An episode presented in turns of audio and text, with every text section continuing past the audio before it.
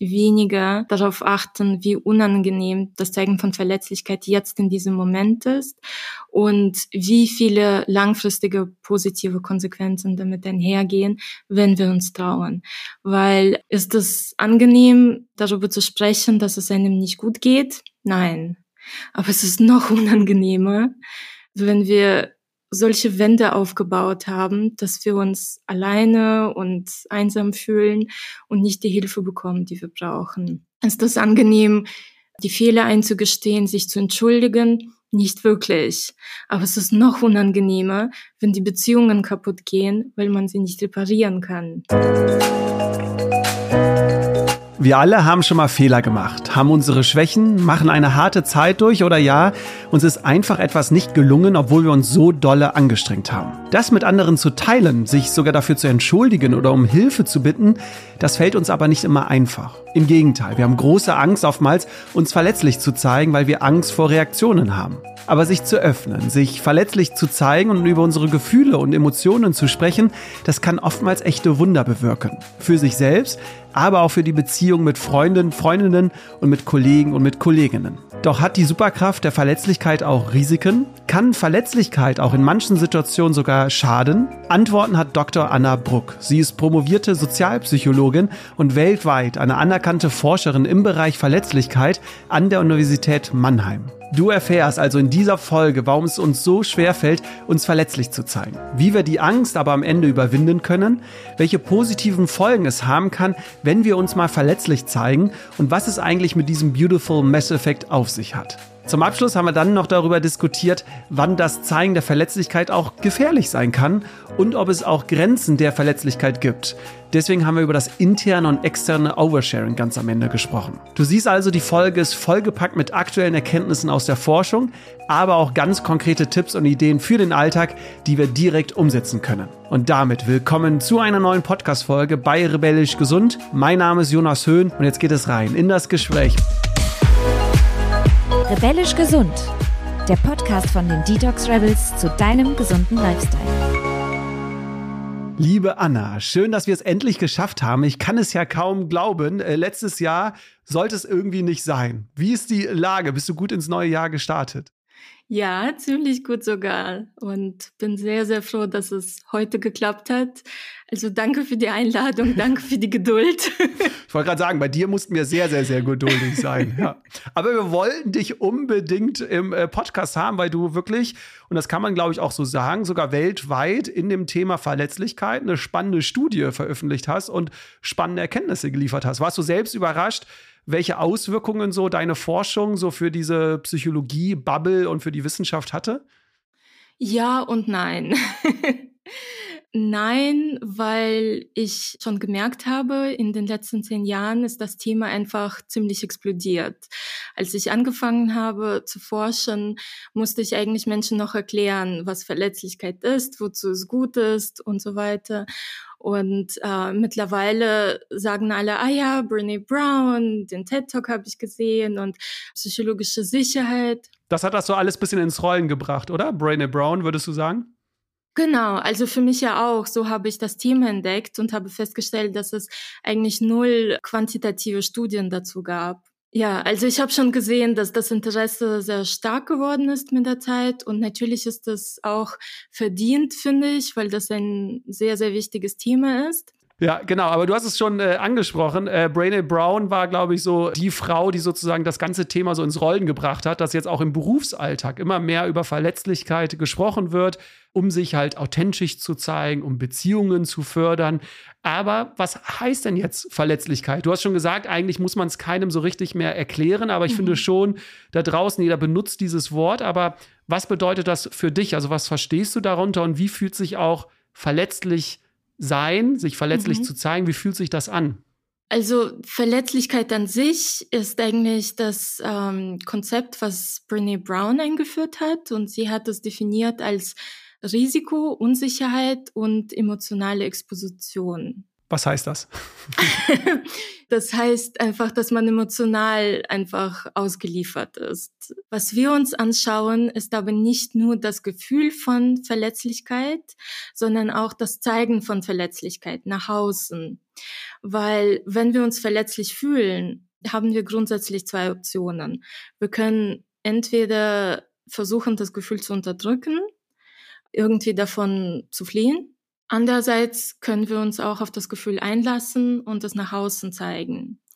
Und das ist genau das, was wir untersuchen, nämlich das Zeigen von Verletzlichkeit. Und das definieren wir als die Bereitschaft, sich auf ein emotionales Risiko einzulassen, und zwar bewusst und authentisch.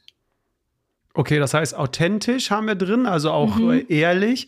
Genau. Du hast das genau. Wort bewusst, äh, glaube ich, genau. in den Mund genau. genommen, weil manchmal sind wir auch in Situationen, wo wir unbewusst etwas äh, teilen ne? und auf einmal Ganz ist es genau. raus.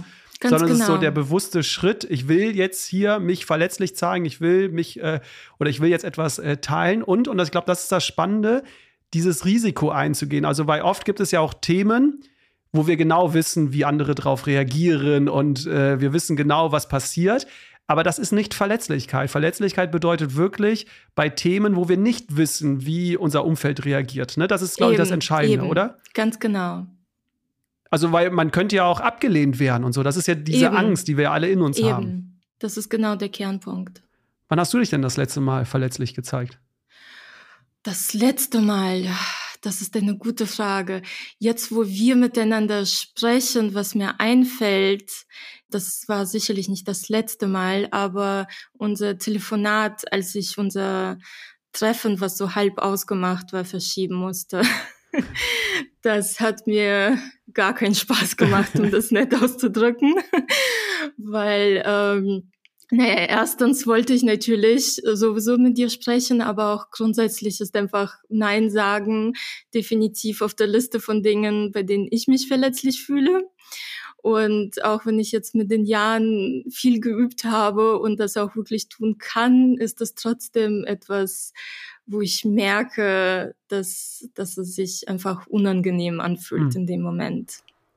Aber es hat ja ganz viele Vorteile, dieses verletzlich zeigen. Ne? Also Brainy ja. Brown erwähnt es ja auch in ihrem TED Talk. Aber magst du mal uns äh, da eine Art Überblick äh, zu geben? Was bringt es denn? Welche Folgen kann es haben, wenn wir diese Angst endlich mal überwinden und uns äh, verletzlich zeigen? So als grober Überblick erstmal, weil die Vorteile sind wirklich sehr, sehr zahlreich. erstmal ist es natürlich die Voraussetzung für erfüllende Beziehungen dann hat das natürlich auch ganz, ganz viele positive Auswirkungen auf die Gesundheit, wenn wir uns auf die Gefühle einlassen können. Auch im beruflichen Kontext ist es sehr, sehr wichtig. Das führt zu steigenden Produktivität, Effektivität, in, äh, je nachdem, um welche Art von Verletzlichkeit äh, geredet wird. Natürlich auch das Zugehörigkeitsgefühl in Unternehmen, dass dadurch die Mitarbeitenden bleiben wollen und so weiter. Aber dann lass uns doch mal auf die äh, Beziehungen äh, eingehen, denn äh, wenn diese Folge rauskommt, ist ja auch Valentinstag. also was bedeutet diese Verletzlichkeit gerade auch für solche erstmal Paarbeziehungen? Weil mhm. ich glaube, die Zuhörer und Zuhörerinnen geben mir recht. Eigentlich sollte man ja in so einer Beziehung, in einer Liebesbeziehung, alles von sich auch irgendwie vielleicht preisgeben oder sich verletzlich zeigen. Aber oftmals haben wir ja Themen, die besprechen wir mit unserer Partnerin oder mit unserem Partner nicht, aber dafür mit Freunde und Freundinnen. Also wie fördert jetzt Verletzlichkeit solche Beziehungen? Was sagt die Forschung? Was sagt die Wissenschaft? Naja, wenn wir zum Beispiel verbundene Beziehungen haben wollen und keine oberflächlichen, dann geht es einfach ohne Verletzlichkeit nicht, weil um sich verbunden zu fühlen, brauchen wir das Gefühl, verstanden und gesehen zu sein.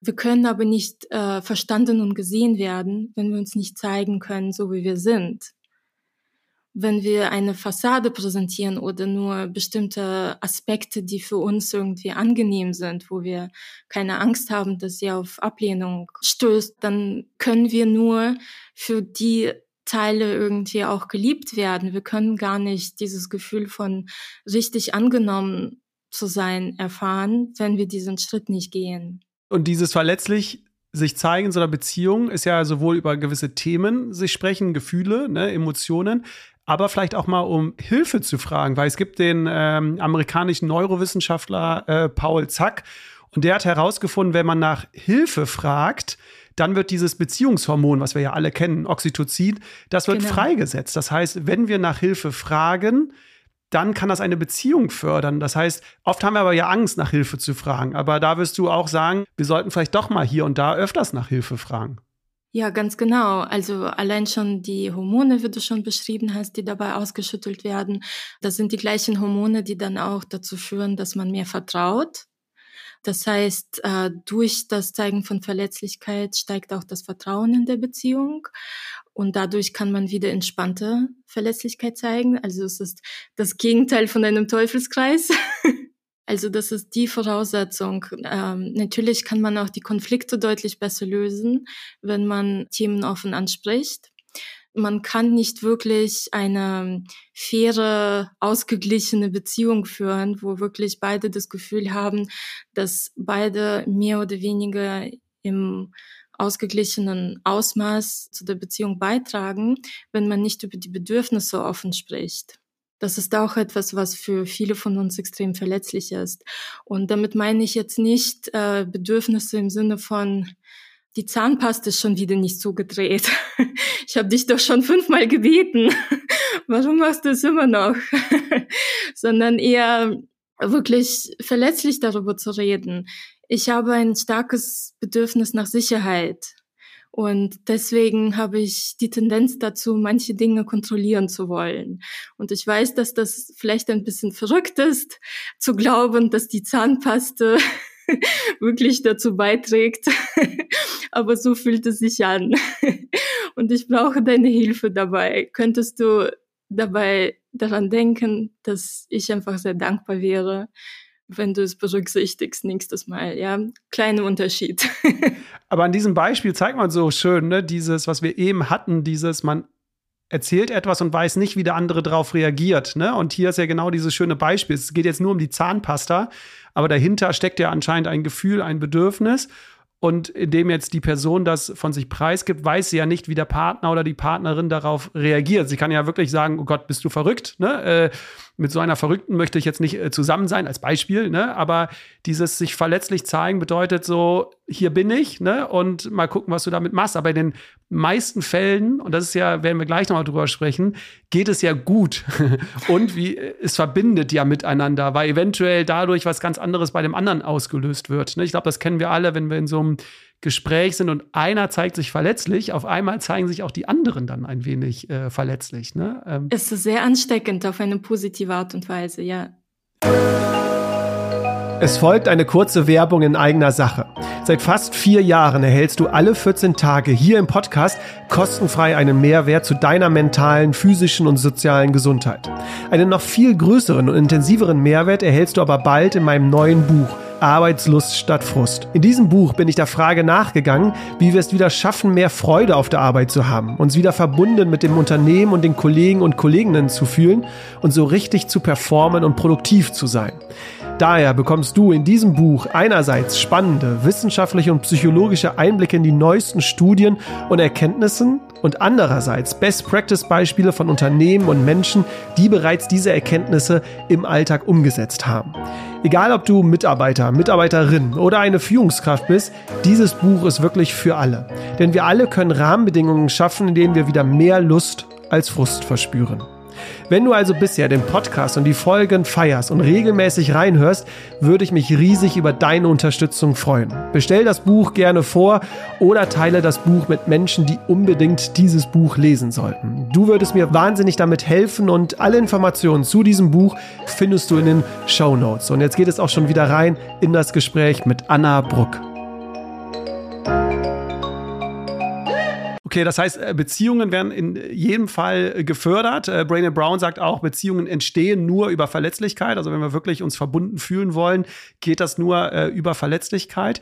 Du hattest eben das Thema Gesundheit äh, angesprochen. Mhm. Welchen Effekt hat denn Verletzlichkeit äh, auf unsere Gesundheit?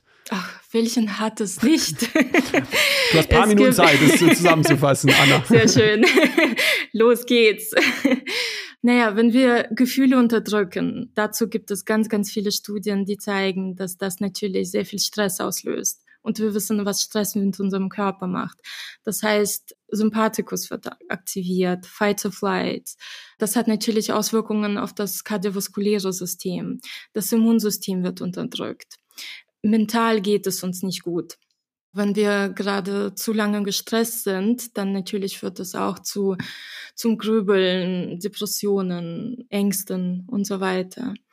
Zum Beispiel um Hilfe bitten ist auch ganz wichtig, weil oft warten wir zu lange, um wirklich zu sagen, dass es uns nicht gut geht. Du weißt ja selbst, dass Prävention immer deutlich, deutlich einfacher ist. Genau, also je schneller wir nach Lösungen suchen, desto besser.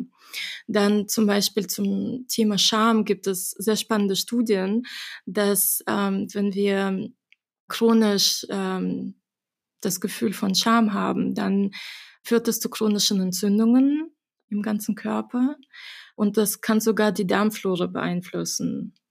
Das hat wiederum den Einfluss auf alles. Da haben wir ja spannende Podcast-Folgen zu gemacht, welchen Einfluss Darm auf unsere Psyche äh, hat. Ah, okay, aber das, ähm, weil ich glaube, dass der Zuhörer oder Zuhörerin bestimmt jetzt sich fragt, ja, aber heißt das jetzt, ne, ich soll alle meine Gefühle und Emotionen nach außen äh, bringen? Wir werden später mal über das Thema Oversharing äh, sprechen. Mhm. Ne? Wann gibt es auch welche Grenze? Deswegen hier jetzt äh, der Spannungspunkt, die Spannungswelle, das werden wir äh, zum Ende des Podcasts dann nochmal äh, besprechen, weil ich wollte nur eine Studie noch äh, mit reingeben und ich fand das total äh, spannend, weil ich das äh, gelesen hatte, dass ähm, 30 bis 40 Prozent unseres sprachlichen Outputs, also das wurde mal analysiert, sind subjektive Erfahrungen, die wir quasi mit anderen äh, teilen. Und jetzt haben äh, Forscher und Forscherinnen da mal geschaut, was da in unserem Kopf los ist, wenn wir diese subjektiven Erfahrungen von uns, äh, wenn wir die mit anderen teilen. Und da war das Interessante, dass äh, die Belohnungsregionen, also ich kürze es sehr schnell ab, dass die aktiviert werden. Das heißt, wenn wir uns öffnen und wenn wir unsere subjektiven Emotionen, Gefühle, Erfahrungen mit anderen teilen, springen unsere Belohnungsareale auf oder springen an. Das heißt, wir werden belohnt, unser Gehirn belohnt es. Und das wird ja auch nochmal das unterstützen, was du sagst, ne? dass unser Gehirn das auch unterstützt, wenn wir uns verletzlich zeigen, wenn wir etwas teilen möchten. Absolut, vor allem, wenn wir eine positive Erfahrung gemacht haben. Positive Erfahrung mit, wenn es auf positive Resonanz gestoßen ist, meinst du? Genau, weil, weil natürlich, wenn die Reaktion negativ war, dann kann das Gehirn lernen, oh, Verletzlichkeit ist letztes Mal nicht gut gelaufen. Und äh, das Gehirn möchte ja die Sicherheit haben, das, was es schon kennt. Bei den ganzen äh, Vorteilen, und ich würde sagen, völlig objektiv, wenn man das auch hört und wenn man den TED Talk von Brainy Brown hört, denkt man sich, okay, ab morgen, ab heute werde ich äh, mich verletzlich äh, zeigen. Und trotzdem fällt es uns aber ja so so schwer, uns verletzlich zu zeigen. Also das kenne ich, das kennst du, Anna, das kennen wahrscheinlich auch viele unserer Zuhörer und Zuhörerinnen. Woran liegt es jetzt, dass trotz dieser ganzen tollen positiven Effekte und Vorteile und Folgen wir einfach so Schwierigkeiten haben, uns verletzlich zu zeigen? Wir haben Angst, das ist die kurze Antwort. Und ähm, ja, Wovor? wir haben Angst vor Ablehnung, wir haben Angst ähm, vor einer negativen Bewertung, wir haben Angst, die Kontrolle zu verlieren, dass das, was wir anderen über uns verraten, gegen uns verwendet wird. Wir verbinden das mit Schwäche und Inkompetenz und äh, wollen dann positiv nach außen wirken und glauben, dass es ähm, keine gute Idee ist, dann Verletzlichkeit zu zeigen.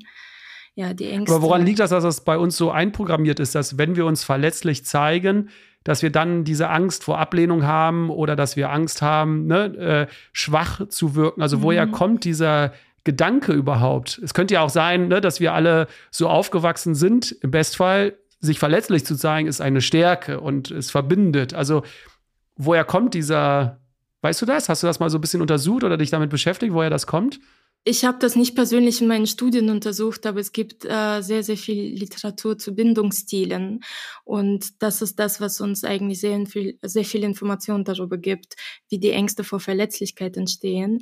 Und das fängt schon extrem früh an, bevor wir überhaupt noch sprechen können. Wenn wir auf die Welt kommen, sind wir erstmal unseren Eltern oder anderen Caretakers jegliche Bezugsperson, Art, Bezugsperson, ja. genau, ausgeliefert. Und das ist natürlich die ultimative Verletzlichkeit. Ja, wir werden wortwörtlich nicht überleben ohne die Unterstützung. Erstmal können wir die Bedürfnisse, die wir haben, nur mit zum Beispiel Schreien kommunizieren, ja. Und dann sagen wir durch das Schreien, ich brauche etwas.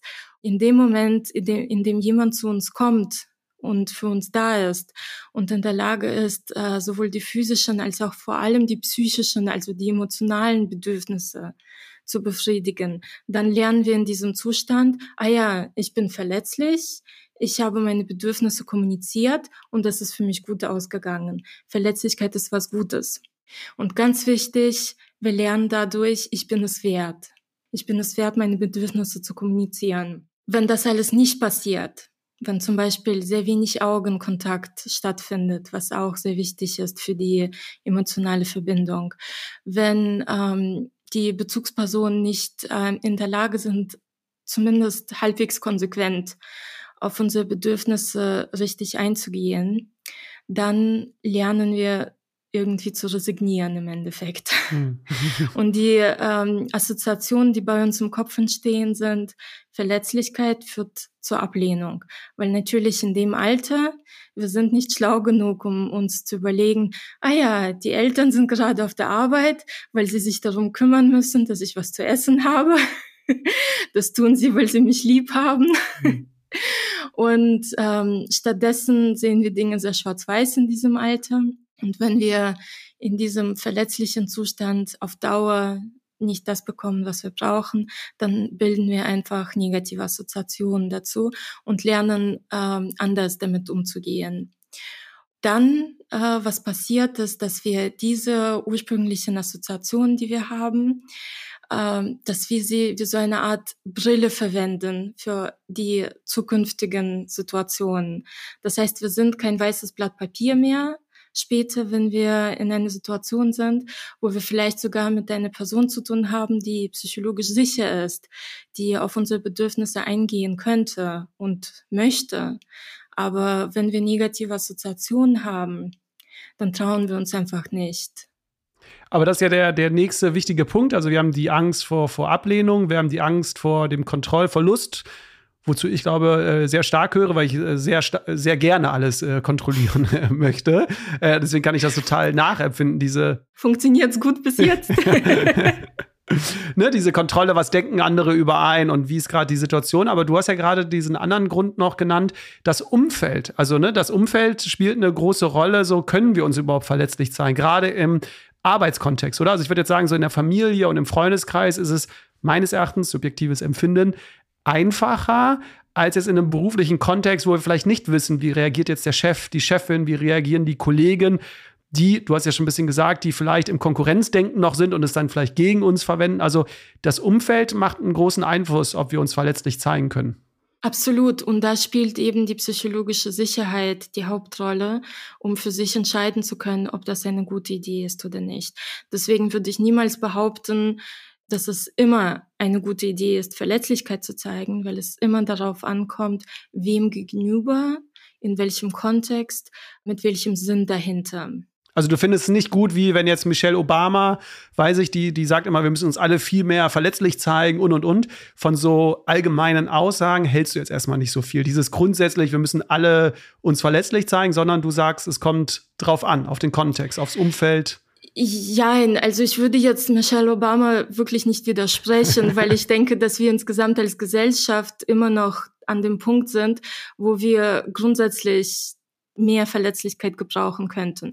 Also da ist noch viel Arbeit vor uns, bevor wir sagen können, ah ja, jetzt, zu, jetzt wird's zu viel des Guten. Das heißt, grundsätzlich ist es schon so, dass ich glaube, dass wir alle lernen sollten, mit dem Gefühl der Verletzlichkeit umzugehen und auf eine sinnvolle Art und Weise in angebrachten Situationen auch Verletzlichkeit zu zeigen.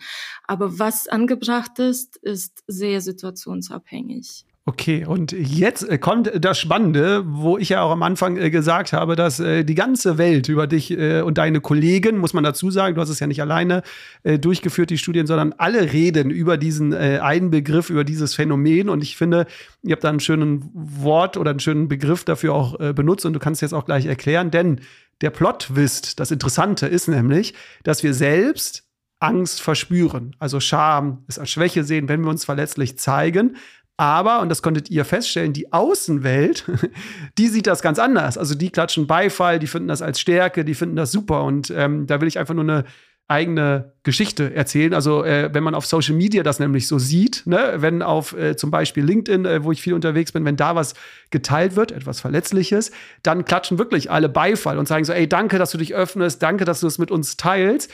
Also da sieht man das wunderbar, dass andere sozusagen das als Stärke sehen, aber man selbst immer noch so diese Zweifel und diese Schwächen äh, hat. So, genug von mir. Jetzt, äh, wie heißt dieser Begriff, dieses Phänomen? Und äh, vielleicht kannst du es auch mit deinen eigenen Worten erklären, was ihr da nämlich Spannendes herausgefunden habt. Ja, also erstmal das Phänomen heißt Beautiful Mass Effect, nach einem schönen Lied von Jason Mraz genannt. Das äh, Phänomen besagt, das Zeigen von Verletzlichkeit bei uns selbst eher als Schwäche sehen, aber bei anderen eher als Stärke, beziehungsweise grundsätzlich bei uns selbst das eher im negativen Licht sehen und bei anderen deutlich positiver sehen. Woran liegt es denn, diese Diskrepanz? Also warum ist unsere Selbstwahrnehmung so unterschiedlich zu dieser Fremdwahrnehmung? Also wir sehen es negativ und als Schwäche und andere klatschen Beifall. Also woran liegt es, dass wir da äh, ja so eine Diskrepanz haben? Das lässt sich mit einer sehr coolen sozialpsychologischen Theorie erklären. Die heißt Control Level Theory. Und die besagt, dass äh, wenn wir Dinge im Hier und Jetzt wahrnehmen, die äh, Dinge, die sehr nah sind, die sehen wir sehr konkret. Aber Personen oder Ereignisse, die weit entfernt sind, die sehen wir eher abstrakt. Das kann man sich eigentlich schon sehr gut vorstellen an einem Beispiel. Weißt du, wenn du dir einen Baum anschaust, wenn du davor stehst, dann siehst du ja die einzelnen Blätter, äh, du siehst jede Kleinigkeit. Bei der Rinde sehe ich alles quasi genau, sehr detailliert. Genau, ja. genau. Aber wenn du den Baum aus einer drei Kilometer Entfernung siehst, dann siehst du maximal so eine Silhouette und das ist das, was mit Abstraktion gemeint ist. Diese psychologische Distanz, die kann unterschiedliche Formen annehmen. Einmal kann es einfach diese räumliche Distanz sein, aber es kann auch die soziale Distanz sein. Zum Beispiel, ich selbst kenne mich sehr gut. Ich äh, kenne meine Schwächen. Ich weiß alles, was äh, bei mir schiefgelaufen ist. Du kennst es nicht. Du siehst mich zum ersten Mal. Ja, das ist die Distanz. Du siehst mich noch sehr abstrakt. Ich sehe dich auch noch abstrakt. Je mehr wir uns kennenlernen, desto mehr verringert sich die Distanz. Weißt du? Zum Beispiel, ich höre mir deinen Podcast an, äh, höre, du trinkst auch keinen Alkohol. Ah, cool, ich auch nicht. Ups, die Distanz ist schon mal kleiner geworden, ja, weil konkrete Informationen reingekommen sind. Ob wir uns die Situation konkret oder abstrakt vorstellen, hat einen Einfluss darauf, auf welche Dinge wir den Fokus legen. Wenn wir konkret sind, dann denken wir sehr pragmatisch. Wie soll das funktionieren? Ist das überhaupt machbar? Was könnte alles schiefgehen? Wenn wir abstrakt sind, dann haben wir durch die Distanz die Möglichkeit, eher größer zu denken. Das ist the bigger picture. Was ist idealistisch das Gute daran? Was ist wünschenswert? Warum machen wir das? Statt wie? Und das hilft einfach, eine andere Perspektive zu bekommen. Und was hier passiert mit Verletzlichkeit, ist, dass wir bei uns selbst eben sehr konkret Dinge sehen. Wir sehen, was alles schief laufen könnte. Ähm, wir, wir kennen ja dieses Gefühl sehr gut in diesem Moment. Aber die anderen kennen es nicht äh, von uns, sie sehen es nicht. Was sie sehen, sie sehen den Mut, den es verlangt, den Schritt zu gehen und trotz Angst sich verletzlich zu zeigen. Das heißt, genau, das jetzt äh, auf, auf uns übertragen, dass wenn wir etwas äh, teilen, sehen andere das äh, abstrakt, sind nicht so nah dran und deswegen sehen sie es vielleicht äh, positiver als wir, die ja voll in dieser Bubble drin sind und alle links und rechts, vorne, hinten, alles drumherum sehen, wahrscheinlich äh, schon äh, zehn Tage drüber nachgedacht haben. Das ist quasi dieser, wie weit sind wir von diesem Ereignis, sage ich jetzt mal, entfernt. Also entweder sozial oder auch räumlich. Und das führt zu dieser Diskrepanz, dass andere es eher als Stärke nehmen und wir eher genau. als Schwäche. Ja, okay. Oder zeitlich auch. Dinge, die ein Jahr entfernt sind. Da können wir ja noch darüber nachdenken, ah ja, ich weiß, warum ich es tue.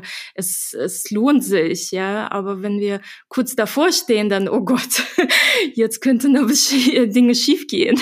Das hatten wir in der Podcast-Folge mit äh, dem Humorexperten und dem Arzt im äh, Dezember, wo es darum geht, wie können wir auch in Situationen, wo es uns nicht gut geht, ne, schneller drüber lachen. Und da hatte ich auch eine Geschichte erzählt, äh, die in Wien äh, passiert ist, wo ich äh, bitterlich äh, geweint habe in diesem Moment. Und es war wirklich alles schrecklich, zwei, drei Tage lang.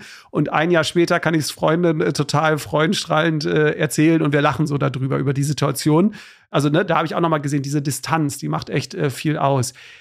Ist denn, äh, Anna, dabei die Frage habe ich mich auch äh, gestellt, könnte es aber für uns auch schwierig sein, mit dieser Verletzlichkeit so offen und so ehrlich umzugehen, weil wir nicht ganz das irgendwie greifen können. Weil auf der einen Seite verspüren wir diese Angst, diesen, die, dieses Schamgefühl, etwas zu teilen. Gleichzeitig aber, und da zitiere ich äh, Brene Brown, kann Verletzlichkeit auch die Quelle für Freude, für Zugehörigkeit, für Liebe sein. Das hast du ja auch am Anfang erwähnt, dass Beziehungen ja gestärkt werden und äh, man sich verbundener fühlt. Kann es auch daran liegen, dass wir halt irgendwie so dazwischen irgendwie und nicht ganz genau wissen, ja, aber ist es jetzt was Gutes, ist es was Schlechtes? Weil auf der einen Seite ne, ähm, sagt Brene Brown, erst wenn wir uns verletzlich zeigen, können wir diese positiven Gefühle überhaupt erleben.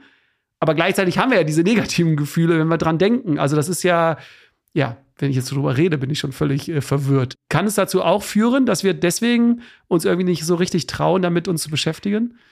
Das, was du beschreibst, ist eigentlich auch ähm, im Prinzip ein Problem sozusagen von Construal Level, beziehungsweise das Problem lässt sich mit Construal Level erklären.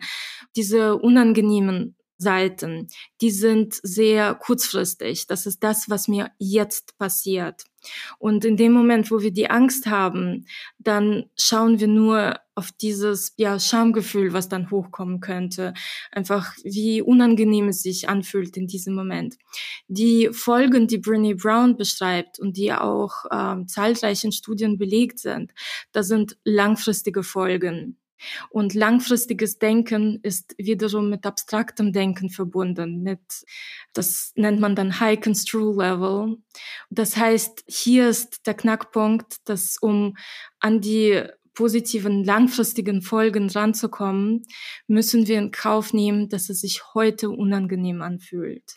Aber wir, wenn andere sich teilen und verletzlich zeigen, können ja daran was verändern. Dass dieses unangenehme Gefühl vielleicht nur für eine kurze Dauer ist, indem man es kurz äußert, aber dann ja durch unsere Reaktion darauf dann dem anderen ein positives Gefühl geben, oder? Also da Absolut. ist ja schon mal auch ein Tipp, wie wir vielleicht anderen Menschen da etwas Gutes tun können, ähm, damit sich noch mehr Menschen verletzlich zeigen können. Ja, absolut. Also das Beste, was man machen kann in dem Moment, ist einfach validierend zu sein positiv zu reagieren. Und erstmal, das heißt nicht, dass man alles unterschreibt, was gesagt wurde. Es geht überhaupt nicht um den Inhalt in erster Linie, sondern einfach zu sagen, hey, danke für dein Vertrauen. Einfach erstmal anerkennen, das war ein wichtiger Schritt für die Person. Und es war bestimmt nicht einfach. Wenn wir zum Beispiel das Ganze im Arbeitskontext sehen, dann danke auch dafür, dass du mir wahrscheinlich gerade meinen Job einfacher gemacht hast, weil du mir gerade sehr wichtige Informationen gegeben hast. Ob sie mir gefallen oder nicht, das zweitrangig. Aber mein Job wird einfacher, wenn ich die Fakten kenne. Das heißt erstmal Danke. Dann am besten etwas Validierendes sagen im Sinne von, dass das normal ist, dass man sich so fühlt, wie man fühlt, weil die Gefühle normalerweise eigentlich einen guten Grund haben. Vielleicht basieren sie auf nicht so sinnvollen Gedanken, die man hinterfragen darf. Aber die Gefühle an sich, die haben immer die Daseinsberechtigung. Und ähm, das zu validieren, ist ganz, ganz, ganz wichtig. Und einfach im Kopf behalten, dass das, was man, wie man reagiert, ist auch etwas, was den Einfluss darauf hat, wie die Person sich vielleicht beim nächsten Mal verhält. Jetzt habt ihr aber ja nicht nur diesen äh, Beautiful Mess-Effekt äh, herausgefunden oder das untersucht. Äh, wie gesagt, wer äh, interessiert ist, äh, kann im Internet da wirklich viel nachlesen, weil ich fand auch die Studie generell spannend, wie ihr das herausgefunden habt.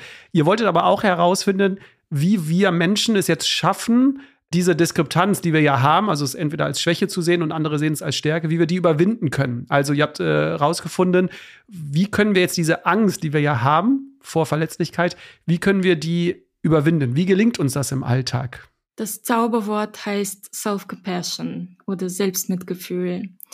Das beinhaltet eigentlich drei Hauptaspekte. Erstmal heißt es, freundlich mit sich selbst umzugehen, anstatt sich permanent Vorwürfe zu machen. Also sich so behandeln, wie man einen Freund, eine gute Freundin behandeln würde. Die zweite Komponente ist diese Gedanke von Common Humanity versus sich isoliert zu fühlen. Also hier geht es darum, dass man sich daran erinnert, wir sitzen alle im selben Boot. Leid gehört zum Leben dazu. Es ist nicht immer einfach. Es ist für niemanden immer einfach. Eben nicht in diesem Gedanken, warum passiert mir schon wieder irgendwas Schlechtes zu versenken, sondern einfach das als Teil des Lebens zu sehen, des ähm, Menschseins. Ja, sich in Gedanken nicht von dem Rest der Welt zu isolieren. Und äh, die dritte Komponente ist Achtsamkeit. Und hier geht es darum, tatsächlich die Situation wahrzunehmen, so wie sie ist, ohne sich reinzusteigern. Das heißt, keinen Weltuntergang daraus zu machen, aber gleichzeitig auch nicht so tun, als ob nichts wäre. Das heißt, je stärker mein Mitgefühl ist, desto eher kann ich mich verletzlich zeigen. Das ist also warum wahrscheinlich auch der Grund, warum manche Menschen sich eher verletzlich zeigen und andere nicht, weil die einen vielleicht ein stärkeres Selbstmitgefühl haben als die anderen. Ganz genau, weil Selbstmitgefühl ist im Endeffekt so eine Art ähm, sicherer Hafen, was, was du einfach im Inneren immer bei dir hast. Was passiert denn, wenn ich mir überlege, ob ich über meine Schwächen öffentlich spreche, aber meine innere Stimme mich die ganze Zeit für diese Schwächen kritisiert? Dann bin ich ja sehr davon abhängig, wie die Reaktion sein wird. Wenn sie negativ sein wird, was höchstwahrscheinlich nicht mal was mit mir zu tun hat, werde ich es persönlich nehmen und ich werde irgendwelche Konsequenzen für die Zukunft daraus ableiten. Aber wenn ich meinen inneren Monolog nicht befürchten muss, dann kann ich natürlich auch entspannter damit umgehen, wenn von außen was Negatives kommt. Ich gehöre nicht zu den Leuten, die sagen würden, wenn du innerlich mit dir im Frieden bist, dann soll es dich überhaupt nicht mehr interessieren, was die anderen von dir denken. Wir sind alle soziale Wesen, aber es ist deutlich, deutlich einfacher, mit negativen Reaktionen umzugehen. Das heißt, das Risiko, was du eingehst, wenn du dich verletzlich zeigst, ist deutlich, deutlich geringer, wenn du mit Selbstmitgefühl ausgestattet bist und wie man äh, Mitgefühl äh, trainieren kann. Äh, du hattest jetzt schon äh, eben was gesagt, aber da kann ich noch mal kurz den Hinweis äh, geben auf die Podcast-Folge mit der Tanja äh, Singer, die ja so die führende Forscherin ist und da ein ganz spannendes Experiment auch hatte mit Empathie und Mitgefühl, wie man das trainieren kann. Denn das ist die schöne Nachricht. Wir können es auch in jedem Alter noch trainieren und fördern. Also da gerne mal in die Podcast-Folge reinhören. Würdest du denn sagen, weil ich würde sagen, egal wie viele Podcast-Folgen ich höre, wie viele Artikel ich lese, mit Freunden spreche, dieses Perfektionismus, perfekt sein, ist schon in vielen DNA von Menschen irgendwie enthalten, würde ich jetzt äh, völlig unwissenschaftlich hier äh, die Theorie aufstellen. Würdest du sagen, dass diese Verletzlichkeit, dieses sich verletzlich zeigen, dass das auch dazu führt, dass wir von diesem Perfektionismus so ein bisschen wegkommen, also dass es in Ordnung ist, unvollkommen zu sein? Würde das uns allen helfen? Absolut. Das ist äh, wirklich eine direkte Korrelation, weil Perfektionismus heißt ja, ich möchte perfekt sein, damit ich nicht für etwas abgelehnt werde. Warum tut es so weh, wenn ich abgelehnt werde? Weil ich mich selbst ablehne. In dem Moment, in dem ich aufhöre, mich selbst abzulehnen, besteht einfach nicht so eine starke Gefahr mehr. Perfektionismus ist im Endeffekt Scham was ist, wenn ich nicht gut genug bin? Und äh, Selbstmitgefühl sagt, du bist schon gut genug, du musst es nicht verdienen, indem du deine perfekte Leistung ablieferst oder sonst noch was machst. Genau, weil der Gedanke kam mir so und meinte so, vielleicht würde das auch ganz andere Probleme noch lösen, wenn wir uns äh, verletzlich äh, zeigen. Ja. Also wenn du mich fragst, würde Selbstmitgefühl so ziemlich 98 Prozent unserer Probleme lösen. Und was wäre dein Hack jetzt so für, für mehr Mitgefühl? Gibt es so diesen einen Hack, den du dann jetzt an dieser Stelle, wenn du sagst, du hast dich eh schon viel damit beschäftigt, den du noch mitgeben möchtest zum Thema Mitgefühl? Das ist so eine Sache mit den Hacks. Das ist wirklich etwas, was man sich regelmäßig antrainieren kann, äh, muss. Es ist leider nicht etwas, was du innerhalb von einem Tag einfach schnell erledigen kannst. Du musst dir aber nicht jeden Tag sehr viel Zeit dafür nehmen. Es reicht, wenn du zum Beispiel so eine 10 Minuten Self-Compassion-Meditation machst. Das habe ich übrigens selbst jahrelang gemacht, um an meinem Perfektionismus zu arbeiten. Es hat gewirkt. Ja, das heißt allerdings nicht, dass ich komplett filme und ewig frei von Perfektionismus bin. Es heißt nur, dass, dass ich damit äh, seltener zu tun habe und nicht in so einem starken Ausmaß. Okay. Das heißt, lass uns mal kurz an dieser Stelle vielleicht einfach kurz ein äh, Zwischenfazit äh, setzen. Also, es gibt, das hast du ganz am Anfang gesagt, es gibt äh, zwei Wege, die wir haben. Entweder wir trauen uns nicht, die Probleme zu teilen, die wir haben oder nach Hilfe zu fragen. Also wir verdrängen diese Probleme, diese Gefühle, wir behalten die äh, für uns. Ja, wir verstecken die und spielen dann vielleicht eine andere Rolle. Das wird aber auf lange Sicht, du hast es auch angesprochen, Stichwort Stress, uns wahrscheinlich nicht gut tun. Und äh, Brandon Brown hat so schön äh, geschrieben beziehungsweise gesagt, ich zitiere, indem wir alle Hürden und Risiken weichen und den leichten Weg gehen, bewahren wir uns vermeintlich unsere Unverwundbarkeit. Aber das geht auf Kosten unserer eigenen Lebendigkeit. Und das wäre sozusagen dieser zweite Weg, den du ja auch am Anfang so beschildert hast, sich also zu öffnen, sich zu teilen, sich zu zeigen, auch diese verletzte Seite von uns. Und ähm, hier zeigt deine Forschung rund um Beautiful Mess Effect ja ganz deutlich, dass diese Angst, die wir eigentlich haben, also ausgegrenzt zu sein, abgelehnt zu werden, dass die ich überspitze das jetzt, äh, du wirst jetzt sagen, es ist nicht ganz wissenschaftlich, aber ja, diese Angst ist unbegründet, denn es wird in den meisten Fällen viel stärker positiv wahrgenommen, als wir eigentlich denken. Das hat äh, eure Studie wunderbar gezeigt. Und dieses Wissen erstmal, dass ja, wir sehen es als Schwäche oder wir haben diese Angst, aber andere sehen es positiv, das kann schon mal helfen, dieses Bewusstsein zu haben. Aber, und das haben wir jetzt ganz am Ende, glaube ich, auch äh, festgehalten, dieses Selbstmitgefühl, das kann dazu führen, dass wir äh, in vielen Momenten uns dann doch verletzlicher zeigen. Das nur mal so als, glaube ich, als Wrap-up so, worüber wir gerade gesprochen haben. Und jetzt kommt nämlich so ein Thema, ich habe es ja eben schon gesagt, diese Angst nicht ganz unbegründet, das wäre jetzt nicht ganz wissenschaftlich, weil wir haben uns im Vorfeld schon viel dazu unterhalten und ähm, ich bin jetzt gespannt, äh, wie du das jetzt äh, der Öffentlichkeit äh, erzählen willst. Denn, und das finde ich, wird auch zu wenig beim Thema Verletzlichkeit genannt, sondern alle sehen das immer dann irgendwie so positiv, zeigt euch alle verletzlich und macht auf, aber es ist eben nicht für jeden Menschen geeignet. Ähm, das konntet ihr auch so ein bisschen in der Forschung zeigen. Also für welche Menschen ist es vielleicht nicht geeignet und wo bestehen auch Risiken, wenn wir uns verletzlich zeigen? Ganz kurz dazu, einfach um das klarzustellen, das kommt nicht aus unserem Labor. Also diese Studien waren nicht von uns, aber es gibt so die ersten Studien oder die Zusammensetzung von Ich finde immer das Schöne an den Wissenschaftlern und Wissenschaftlerinnen, wenn ich kurz unterbrechen darf, Anna, ihr seid immer so bescheiden. Ich habe das so viel in solchen Gesprächen immer so, nein, das ist nicht auf mich zurückzuführen, das sind andere. Also ich finde das äh, positiv, deswegen Entschuldigung, wenn ich es äh, falsch gesagt habe.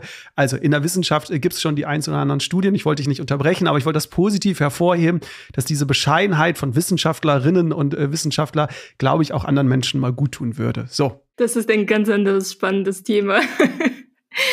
Aber ja, also es gibt vielleicht so bestimmte Bedingungen, unter denen das Zeigen von Verletzlichkeit eventuell nach hinten losgehen kann. Dazu muss man sagen, es gibt keine Studie, die das jetzt wirklich gezeigt hat in die eine oder andere Richtung. Das ist wirklich etwas, was noch ähm, ganz, ganz, ganz neu ist. Und in den nächsten zehn Jahren wissen wir hoffentlich mehr darüber. Aber Vorsicht ist vielleicht notwendig, gerade im Arbeitskontext, wenn man noch nicht so viel Zeit hatte, die eigene Kompetenz zu etablieren, dass, dass Menschen wissen, dass man auch kompetent ist. Was hier nämlich passiert ist, wenn Menschen schon von einem denken, dass man kompetent ist, dann erhöht das Zeigen von Verletzlichkeit umso mehr die positive Bewertung, weil man dadurch nicht nur kompetent ist, sondern auch noch menschlich. Aber wenn Menschen von Anfang an schon nicht so viel von deiner Kompetenz halten und du dann plötzlich als erstes mit Fehlern anfängst und nicht zeigst, dass du daraus gelernt hast und irgendwie Verantwortung übernimmst, das kann nach hinten losgehen. Das heißt, unkompetente Menschen, die also in einem Umfeld unkompetent wirken, da könnte es ein Risikopotenzial sein, genau. dass diese Verletzlichkeit dann eher zu negativeren Folgen führen könnte, dass man noch unkompetenter wahrgenommen wird quasi. Genau, aber auch hier muss ich sagen, das heißt nicht pauschal, äh, bloß nicht Verletzlichkeit zeigen, weil du hast ja schon angesprochen, dass wir zumindest sehr, sehr viele von uns die Tendenz haben, perfektionistisch zu sein. Wer findet sich schon richtig kompetent. Das heißt, wenn wir jetzt einmal so ein Fass aufmachen und sagen, bitte zuerst kompetent sein und dann verletzlich, dann wird niemand mehr verletzlich sein, weil niemand sich oder die gerade die Leute, die besonders kompetent sind, halten sich für nicht kompetent genug dann. Stichwort ne? Hochstapler-Syndrom, genau. also Imposter-Syndrom. Ne? Ähm, viele denken, man hat es gar nicht drauf, obwohl man äh, ne, erfolgreich genau. ist und es drauf hat. Aber okay, dann breche ich es noch weiter runter, wenn wir jetzt in den Berufsalltag gucken. Du würdest es jetzt vielleicht jungen Mitarbeiter und Mitarbeiterinnen, die vielleicht die ersten Tage da sind, die ersten Wochen und noch nicht das unter Beweis stellen konnten, was sie alles können, da können wir vielleicht sagen, äh, vielleicht eine Zeit lang kurz warten, bevor man sich mit den größten Themen verletzlich zeigt. Weil das gibt es ja auch, dass man erstmal klein anfangen kann. Man muss ja nicht direkt genau. mit dem großen Thema anfangen, sondern man kann ja auch etwas Kleines erstmal äh, von sich zeigen. Das stimmt, aber auch hier muss ich sagen, äh, es geht nicht darum, komplett jegliche Form von Verletzlichkeit zu vermeiden, sondern es geht darum, das auch mit Kompetenz zu verbinden. Hm. Weil es gibt einen Unterschied, ob ich sage, oh, das weiß ich nicht. Punkt. Und das mache ich am ersten Tag, ja. Oder wenn ich sage, oh, das weiß ich nicht, aber bis zum nächsten Meeting werde ich das rausfinden. Das zeigt sowohl, dass du verletzlich sein kannst, indem du zugeben kannst, dass du etwas nicht weißt, als auch die Kompetenz, dass du weißt, dass du dir dieses Wissen aneignen kannst. Und da spricht nichts dagegen, das am ersten Tag zu sagen. Mhm. Also es geht darum, dass man es immer mit ähm, der Verantwortungübernahme macht oder beim Fehler auch, ja. Man nicht nur, ja, und das ist halt doof gelaufen, sondern daraus habe ich das und das gelernt und deswegen werde ich es in Zukunft so und so machen. Aber weißt du, was mich jetzt zu dieser Aussage geführt hat? Weil im Vorfeld meiner äh, Recherche habe ich ja auch ganz viel auf Social Media Plattformen mal geguckt, wer äußert sich auch jetzt neben dir auch, ne, bekannte Leute über Verletzlichkeit. Und ich fand es dann erstmal so interessant, dass das oft halt Menschen sind, die erfolgreich sind. Also ein Kurt Krömer, den ich total lustig finde und total feier, der Comedian aus Berlin, der ja über seine Depressionen äh, ganz öffentlich äh, gesprochen hat, auch ein Buch drüber geschrieben hat. Ein Felix Lobrecht, anderer Comedian, der ja sogar sagt, er war auch in der Klinik, ne, der sich auch jetzt quasi geöffnet hat. Eine Michelle Obama, wie gesagt, die sagt ne, oder fordert, äh, wir Menschen müssen mehr uns verletzlich zeigen. Und ich könnte noch ganz viele andere Beispiele bringen. Aber das sind alles Menschen, wo ich so das Gefühl habe, die sind, ähm, was die Hierarchie so ein bisschen angeht, eher äh, oben, haben eine relativ große Community so ein bisschen hinter sich, haben schon in den letzten Jahren gezeigt, dass sie lustig sind, erfolgreich sind, dass sie in Anführungsstrichen beliebt sind, ne, weil Felix Lobrecht äh, erfolgreichster Podcast und und und. Und da denke ich mir dann so, sich dann verletzlich zu zeigen, wie du es gesagt hast, dann klatschen alle mit Beifall, weil das man irgendwie nicht erwartet hat. Man dachte, ne, er ist der Perfektionist und äh, hat keine, in Anführungsstrichen, Schwächen oder auch mal ähm, fühlt sich traurig oder depressiv. Und wenn sie das dann zeigen, das macht dann so dieses Menschliche und dann ist die Verbindung noch stärker.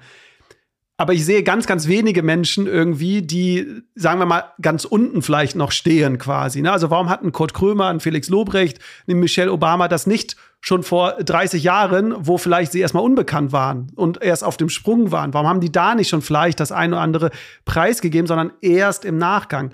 Verstehst du, was ich meine? Also ich finde das ja. immer so dieses, alle fordern gerade nach diesem so, zeig dich verletzlich und und und. Aber ich finde so also bei vielen Menschen so, ja, du hast auch nichts mehr zu verlieren. So, du bist da oben und es macht dich nur menschlicher. So, aber es gibt ganz viele Menschen, im Unternehmen, ne, Regina, die Inga, die vielleicht da gerade erst angefangen hat, irgendwie fünf Kinder zu Hause hat und und und. Und irgendwie, oder nehmen wir auch Dieter, ich will jetzt nicht nur weibliche Namen nehmen, nehmen wir den Dieter, den Karl.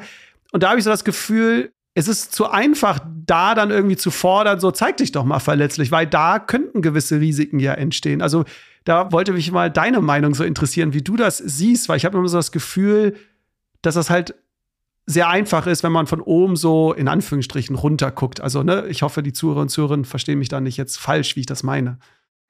Ja, also ich verstehe, was du meinst, aber gleichzeitig, ähm, wenn jemand äh, mit einer großen Community sich verletzlich zeigt, ja, für uns von außen schon wieder durch die soziale Distanz ist es leicht zu sagen, du hast nichts zu verlieren. Aber so fühlt es sich nicht an, weil gerade die Menschen, die wirklich erfolgreich sind, die haben vor allem Angst, diesen Erfolg zu verlieren. Das heißt, da sind nochmal gefühlt andere Risiken dahinter für diese Person. Und tatsächlich erreicht ja diese Person ganz viele Menschen. In der Summe wird höchstwahrscheinlich die Reaktion sehr positiv sein, das, was du auch beobachtest. Aber das heißt nicht, dass jede Reaktion so sein wird. Das heißt, da ist auch die Gefahr viel höher, dass da ein paar negative Stimmen dabei sind. Und wir haben natürlich ein Negativity Bias, das führt dazu, dass wir dann vielleicht diese 20.000 positive Stimmen gar nicht mehr hören aber genau diese zwei, die was Negatives gesagt haben, und das kann auch sehr tief mhm. treffen. Das heißt, ich würde dann nicht ganz die These unterschreiben. Ja, also verstehe mich nicht äh, falsch. Ähm, ich finde das gut, dass die es machen. Ne? Ich wollte jetzt nicht damit sagen, dass jetzt die damit aufhören sollen, sondern ne, als Kurt Krömer das veröffentlicht hat, auch Felix Lobrecht. Ich glaube, das hilft total vielen Menschen, dieses zu sehen, ah, ne, da gibt es jemanden, der genau die gleichen Gefühle hat, das gleiche Leid hat oder oder. Ne? Also ich finde das mega, mega wichtig, dass solche Menschen das dann auch teilen. Nur ich habe mich halt gefragt, wäre es nicht sinnvoll, ne? Oder es wäre ja noch stärker, das vielleicht auch einen Ticken früher zu teilen. Weißt du, also ich, ich, ich versuche ja, wie können wir Menschen dabei unterstützen, die dann nicht auf so einer großen Erfolgsbubble sind, sondern vielleicht die gerade erst am Anfang der Karriere stehen oder ne, irgendwie noch jung sind, dass die dann trotzdem schon lernen, so ich darf mich auch in Situationen verletzlich zeigen und nicht erst, wenn ich der CEO bin oder wenn ich wie Michelle Obama ne, die Frau des Präsidenten äh, bin quasi, sondern ich kann es dann schon in anderen Momenten. Darum geht es mir so ein bisschen, mhm. den Menschen so zu zeigen, so hey, wir müssen nicht darauf warten, bis wir erst in Anführungsstrichen dieser erfolgreiche Mensch sind, je nachdem, wie man erfolgreich definiert, sondern es ist auch in Ordnung, das schon viel früher zu machen und auch in einem kleineren Kreis. Ja. Das wollte ich irgendwie vielleicht rüberbringen. Da bin ich voll bei dir. Ich bin grundsätzlich der Meinung, es ist nie zu früh anzufangen. Es ist nur immer eine Frage von, kommuniziere ich gerade mit einer Person oder mit der Welt da draußen. Weißt du, es gibt einen Unterschied, ob ich mit dir quatsche, bevor wir aufnehmen oder ob wir aufnehmen. Also jetzt bin ich sehr äh, penibel und so, aber ist das nicht irgendwie so schade, dass wir da dann schon in Anführungsstrichen so einen Unterschied äh, machen? Oder findest du, und da sind wir vielleicht auch schon gerade beim äh, bei der Brücke, guck mal, das ist doch Anna, du hast hier, du könntest die Rolle hier tauschen und äh, den Host äh, machen, weil äh, nämlich genau das Thema ja ist, ne? Oversharing. Gibt es auch ein zu viel. Ne? Also ist es äh, genau richtig, dass wir gewisse Sachen im Off besprochen haben und jetzt vielleicht nicht hier im On. Also wie, wie siehst du das? Äh, gibt es Situationen, also gibt es ein zu viel bei Verletzlichkeit? Ich würde sagen schon, aber ich würde das gerade auch noch mal bei der Antwort ein bisschen unterteilen, weil vorher waren wir bei dem Thema von internes Oversharing. Also ist das zu viel für mich, nicht mhm. ob es zu viel für die anderen sind. Was ich gemeint habe als Unterschied, ob wir jetzt privat sprechen oder nach außen Dinge kommuniziert werden, ist der Unterschied zwischen also die Frage, die ich mir persönlich dabei stelle, ist zum Beispiel, wie gut habe ich das Thema verarbeitet zum Beispiel. Ja, also ich würde zum Beispiel, wenn man mit großen Menschenmengen kommuniziert, ein bisschen darauf achten, dass ich vielleicht die schwierigen Erfahrungen, die ich teile, dass ich sie schon ein bisschen mehr integriert habe. Schon wieder Stichwort Self-Compassion, damit ich eben für mich selbst gut da sein kann, wenn die anderen nicht so reagieren, dass es mir gut tut. Und das ist nicht unauthentisch. Ich finde, das gehört auf jeden Fall dazu, sich einfach zu überlegen, was ist jetzt ähm, die richtige Audience für bestimmte Sachen. Ich fand das jetzt spannend, dass du das unterteilt hast in internes Oversharing und externes Oversharing. Also internes Oversharing wäre dieses, was du gesagt hast. Sind wir überhaupt schon bereit? Haben wir das verarbeitet? Ne? Sind wir, und da will ich jetzt äh, einem Kurt Krömer und anderen vielleicht auch nicht zu nahe treten, ne? vielleicht war auch die Zeit noch gar nicht da, weil es ist für sich intern. Eben. Deswegen guter Punkt. Das habe ich gar nicht so äh, im Kopf gehabt, dass es diesen Unterschied gibt. Dieses interne, ne? bin ich überhaupt schon in der Lage, von einer großen Menschenmenge oder vor zehn Leuten das äh, zu äußern oder ist das noch, ne, äh, habe ich es noch gar nicht verarbeitet? Aber dann gibt es ja auch dieses Externe sozusagen, also dass man anderen Menschen irgendwie, wie siehst du das? Gibt es da quasi auch ein zu viel, ne? Grundsätzlich würde ich sagen, das liegt komplett im Auge des Betrachters. Es ist sehr, sehr subjektiv, was wir als Oversharing wahrnehmen und was nicht. Die einen würden bei der gleichen Aussage denken, so, uff, also dafür kennen wir uns noch nicht lang genug. Und äh, die anderen denken sich in der absolut identischen Situation, wow, das ist ja richtig cool, dass jemand mal endlich authentisch ist und äh, hier kann man nicht nur über das Wetter sprechen und ich freue mich. Und ähm, das ist komplett von der anderen Person abhängig. Deswegen sage ich auch extern. Hier ist es auch wichtig, einfach, dass du vorher im Inneren für dich weißt, was für dich okay ist zu teilen und was nicht. Und dann bist du auch sozusagen geschützt davor, wie die anderen reagieren, ob das zu viel ist oder zu wenig. Und gleichzeitig gibt es natürlich schon ähm, Situationen, wo die meisten sagen würden, für diese Situation war das wahrscheinlich Oversharing. Also jetzt ein klassisches Beispiel, was ich überall sehe, äh, was ja in den meisten Fällen auch stimmt, ist zum Beispiel über das Sexleben auf der Arbeit zu erzählen. Aber auch hier ist das sehr subjektiv. Äh, spricht man gerade mit Leuten, die man seit gestern kennt, oder spricht man gerade mit einer Person, mit der man seit zehn Jahren eng befreundet ist? Ja, das, das sind ja natürlich ganz andere Spielregeln. Wenn ich jetzt der bin, der etwas teilen möchte, ähm, du hast, glaube ich, in einem Interview mit einer Artikel, wenn ich das richtig in Erinnerung habe, du hast so eine eine Checkliste empfohlen, oder? Äh, so nach dem Motto, magst du da kurz was drüber reden? Also wenn ich jetzt der bin und drüber nachdenke, ähm, was will ich teilen oder was kann ich teilen, so eine Art Checkliste für sich mal zu führen. Ja, also grob lässt sich zusammenfassen, alles, was gleich kommt, in ist die Person psychologisch sicher? Also emotional sicher für mich oder nicht. Also vertrauenswürdig quasi, ne? Mhm. Genau, vertrauenswürdig. Und die konkreten Sachen, an denen man das erkennen kann, ist zum Beispiel, wie lange kenne ich die Person? Oder wie, was weiß ich über die Person, um überhaupt einzuschätzen, wie sie reagiert?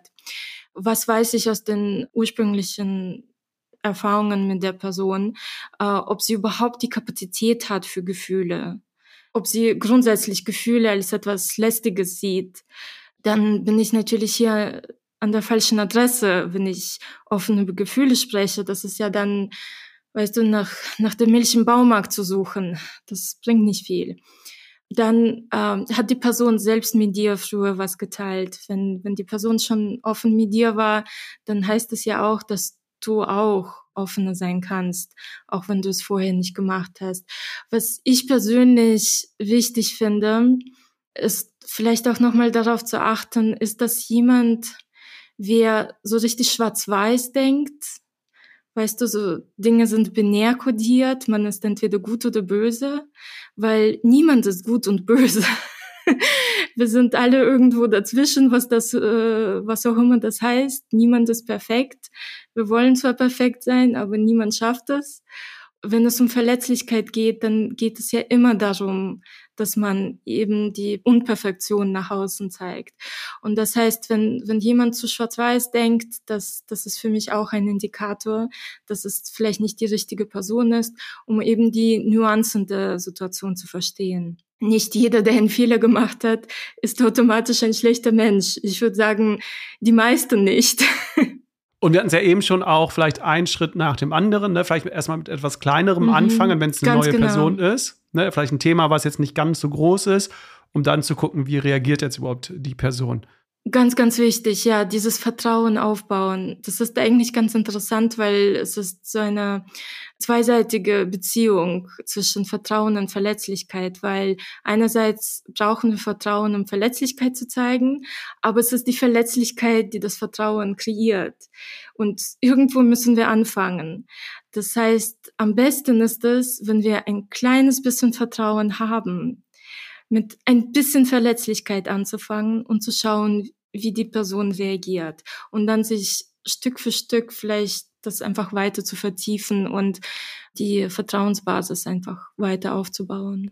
Aber da sind wir ja auch wieder am Anfang des Podcasts, wo du ja auch oder auch Braine Brown ja sagt, wir müssen dieses Risiko eingehen. Verletzlichkeit ist nicht in einem Raum etwas zu sagen, wo wir genau wissen, wie alle darauf reagieren und wir haben dieses Risiko nicht. Also Verletzlichkeit bedeutet, wir müssen, wie du es gerade gesagt hast, so ein kleines Risiko eingehen und wir können nicht 100 Prozent sagen oder äh, uns vorstellen, wie reagiert der andere.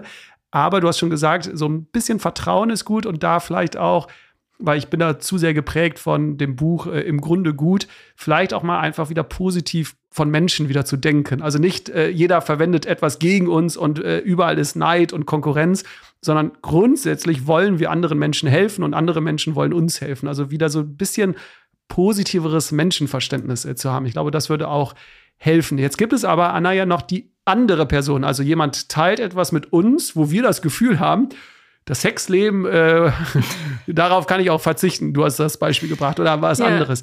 Wie können wir als andere Person darauf reagieren, wenn wir das Gefühl haben, da wird jetzt etwas mit uns geteilt, was ne, so ein bisschen zu viel ist? Was hast du da für Tipps oder Erfahrungen? Ja, also in so einer Situation finde ich es völlig angebracht, ähm, einfach Grenzen zu setzen und zwar auf eine direkte und äh, wertschätzende Art und Weise. Zum Beispiel, ich schätze den Vertrauen sehr und ich will jetzt auch ehrlich mit dir sein und sagen, dass mir dieses Thema in diesem Kontext zu viel ist. Und ähm, ja, danke für dein Verständnis. Einfach klar kommunizieren. Man muss dabei nicht fies sein. äh, wertschätzend ist immer gut, aber einfach direkt sagen, dass das gerade für dich persönlich unpassend ist. Für jemand anderen ist das vielleicht genau richtig. Das ist völlig okay. Okay, Anna, mit äh, Blick auf äh, die Uhr, äh, wir haben äh, fast eine äh, Punktlandung gesetzt. Ähm, wie gesagt, äh, du bist oder deine Kollegen und Kollegen von der Universität Mannheim, ihr habt diesen schönen Begriff, dieses Phänomen Beautiful Mass Effect in die Welt hinaus posaunt und es wird überall mit aufgegriffen, weil das den Menschen ja ein bisschen helfen soll. Ja, Verletzlichkeit ist wichtig und ja, wir haben Angst davor und wir haben Scham, aber in den meisten Fällen sehen es andere Menschen eher positiv und klatschen Beifall. Und ähm, das immer wieder im Kopf zu haben, dass wenn wir uns kurz unwohl fühlen, immer im Kopf zu haben, die Anna mit dem Beautiful Mess Effekt, da sitzen jetzt gerade vielleicht andere uns gegenüber, die äh, klatschen eher mit Beifall und äh, sehen es nicht negativ. Was steht jetzt bei dir als nächstes an? Du hast schon gesagt, du willst noch ein bisschen weiter äh, forschen. In welche Richtung? Geht es eher in diese Menschen mit Inkompetenz und Kompetenz quasi, was das für Auswirkungen hat? Oder in welche Richtung gibt es da schon irgendwas, was du verraten darfst? Ja, äh, es gibt aktuell einige Forschungsprojekte, die jetzt, ähm, die ich jetzt angefangen habe. Das eine ist zum Beispiel, dass wir jetzt äh, schauen möchten, wie es denn den Randgruppen geht, wenn sie Verletzlichkeit zeigen und wie das aufgenommen wird. Ob zum Beispiel Hautfarbe, Geschlecht und äh, solche Faktoren auch eine Rolle spielen, wenn sie von der Mehrheit abweichen. Und was ist da eure Erwartung oder Hypothese? Das habe ich gelernt. Meistens hat man ja eine, ne? Und dann untersucht man es, ist es wahr oder nicht. Also mit welcher Hypothese geht ihr da rein oder Erwartung? Tatsächlich gibt es äh, mehrere Theorien, die in die gegensätzliche Richtungen gehen und ähm, würden wirklich zu gegensätzlichen Aussagen führen. Deswegen so ganz ausführlich ist das jetzt kompliziert. Das okay. ja eigentlich so eine ganz andere Podcast-Folge. Aber mein Ziel ist, diese unterschiedlichen Aspekte unter einen Hut zusammenzubringen und zu schauen, wann geht's denn in die eine Richtung, wann geht's in die andere Richtung und so weiter. Total äh, spannend, ja. Ja, und noch ein anderes Projekt, was übrigens ähm, jetzt äh, bei deinem Podcast vielleicht auch gut angesiedelt wäre, ist, dass ich mir gerade die praktische Komponente auch anschaue und entwickle gerade ein Programm, bei dem ich Menschen dabei unterstützen möchte, wie sie sich beim Zeigen von Verletzlichkeit, gerade im Arbeitskontext, wohl und kompetent fühlen können. Das hört sich auch spannend an, mal die Wissenschaft mit der Praxis zu kombinieren. Genau, also da übrigens, wenn jemand Interesse hat, gerne mich kontaktieren. Das dauert noch ein kleines bisschen, aber demnächst irgendwann. genau, der Werbeblock äh, kommt noch, Anna. Also wer alles äh, über Anna äh, erfahren möchte oder in Kontakt äh, treten möchte. Also Anna Bruck, äh, das findet man im Internet. Und wenn man mehr über deine Arbeit, wie gesagt, Beautiful Mess Effect, das war somit äh, die ähm, große Arbeit, da findet man ganz viele Artikel, wer da noch ein bisschen reinlesen möchte. Aber unter Anna Bruck wird man dich dann auch äh, finden und dann, wie gesagt, auf deine Einladung kann man dich ja auch dann ähm, kontaktieren. Sehr schön. Anna, das war's. Guck mal, wir haben es äh, endlich äh, Nein, geschafft. Jonas, das war's Oder wartest nicht. du noch auf die abschließende Frage? Stimmt. man muss Natürlich. Dazu, du, stimmt, weil Du Anna hat hast sich die bestimmt. falsche Äh, Person ausgesucht. weil man muss dazu sagen, ähm, ich habe jetzt nur schon auf den Blick auf die Uhr geguckt und dachte, okay, aber man muss dazu sagen, Anna ist ein großer äh, Fan des äh, Podcasts, äh, was mich sehr äh, schmeichelt natürlich, weil einerseits wir dich im Podcast haben wollten und andererseits du dann auch ein großer Fan des Podcasts äh, bist und dir wirklich äh, sehr zahlreiche Folgen angehört hast. Und deswegen weißt du natürlich, dass wir am Ende immer eine abschließende Frage haben. Und jetzt bin ich mal gespannt, weil vielleicht hast du dich ja auch äh, vorbereitet und es ist gar nicht so spontan, aber ähm, deswegen bin ich jetzt umso gespannter auf deine äh, Antwort. Denn unsere abschließende Frage in diesem äh, Podcast ähm, hängt mit unserem Motto äh, zusammen. Wir müssen nicht mehr machen, sondern wir müssen einfach nur etwas anderes äh, machen. Und deswegen die abschließende Frage an dich, Anna. Was würdest du dir wünschen, was wir zukünftig anders machen? Welche eine Sache kommt dir da in den Kopf? Wir haben eigentlich das Thema schon angesprochen, aber ich unterstreiche das trotzdem sehr gerne nochmal. Ich würde mir wünschen, dass wir insgesamt ähm, weniger darauf achten, wie unangenehm das Zeigen von Verletzlichkeit jetzt in diesem Moment ist und wie viele langfristige positive Konsequenzen damit einhergehen, wenn wir uns trauen. Weil ist es angenehm, darüber zu sprechen, dass es einem nicht gut geht? Nein. Aber es ist noch unangenehmer, wenn wir solche Wände aufgebaut haben, dass wir uns alleine und einsam fühlen und nicht die Hilfe bekommen, die wir brauchen. Ist es angenehm, äh, die Fehler einzugestehen, sich zu entschuldigen? Nicht wirklich. Aber es ist noch unangenehmer, wenn die Beziehungen kaputt gehen, weil man sie nicht reparieren kann. Und deswegen wünsche ich mir einfach, dass wir, anstatt davor zu fliehen, dass es für einen kurzen Moment unangenehm ist und wir können ja Verletzlichkeit nicht aus dem Weg gehen. Es gehört einfach dazu. Das heißt, die beste Methode, die wir haben, um die Kontrolle beizubehalten, die wir so lieben, ist eigentlich eher zu lernen, wie man mit Verletzlichkeit konstruktiv umgehen kann. Super, dass äh, du mir noch den Hinweis auf die Frage äh, gegeben hast, weil ich finde das einen tollen Abschluss. Und man muss ja dazu sagen, mit der Zeit wird ja dieses unangenehme Gefühl ja auch weniger, wenn wir auf positive Resonanz äh, stoßen. Dann wird es immer Absolut. einfacher. Und ich finde, das ist auch nicht nur auf Verletzlichkeit übertragbar, sondern ja auch auf ganz viele andere. Ne? Für ganz viele Menschen, die anfangen, Sport zu machen, ist es erstmal unangenehm. Aber die langfristige Folge ist sehr, sehr positiv. Genauso wie mit Treppensteigen, äh, Aufzug, ähm, das gleiche Genau. mit äh, Kochen oder Tiefkühlpizza. Äh, ja, vielleicht ist es am Anfang ein unangenehmes Gefühl und es kostet mehr Zeit, aber langfristig zahlt es sich aus. Also ich glaube, das kannst du so auf alle Bereiche rund um Gesundheit immer, ne, wenn du mit etwas Neuem anfängst, es ist immer dieses unangenehme Gefühl. Aber gerade bei Verletzlichkeit ähm, wird es in den meisten Fällen ähm, belohnt. Anna, vielen Dank für die Zeit. Wir haben es endlich geschafft. Ich freue mich sehr. Es wird äh, zu einem besonderen Datum rauskommen. Also, äh, liebe Zuhörer und Zuhörerinnen, wenn ihr das jetzt äh, zum ersten Mal hört, diese Podcast-Folge, es ist Valentinstag. Also ähm, bereitet euch selbst oder anderen Menschen einen schönen Tag. Ähm, ihr braucht dafür nicht den Valentinstag, ihr könnt das an jedem Tag machen, aber habt eine gute Zeit. Und Anna, dir vielen, vielen Dank. Danke dir.